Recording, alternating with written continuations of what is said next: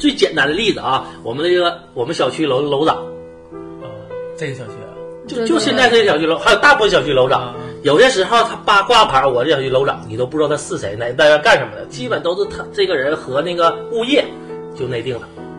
正常吧，就是在一个小区里头，他会先成立一个那个业主委员会。对业主委员会成立的时候，基本都不知道。对然后业主委员会成立了之后，由他们来发起去选每个楼层的楼长，对然后这个过程也不知道，反正就出来了，对然后就会给你贴个表，说呀已经对对，跟啊你小区写什么楼长是谁是啥叫啥名儿哪号哪档就这样事儿了。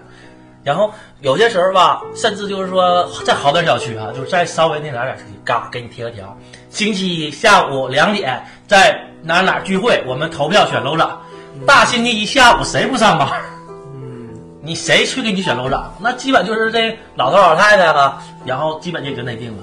可能我感觉这些不就是应该老头老太太的事儿吗？不是啊，你你是这个小区的一个楼，这个楼长是代表你这个整个小区，你帮你干事儿的人。你正常的话，我个人感觉，如果说要是比较方便，把选票全部放贴在我们那个就是这个门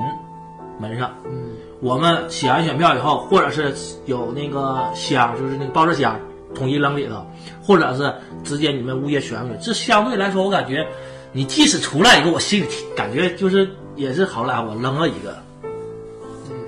但是实际上你要知道这这个吧，这么也有弊端，也够或呛者是它真大的。啊体大体上来说，这就是一个怎么从上到下的一个一个就是一个这么一个社会环境造成的。啊它它你不你你是 哦说的社会环境升级到一个社会环境了，我没说啊、只不过说的。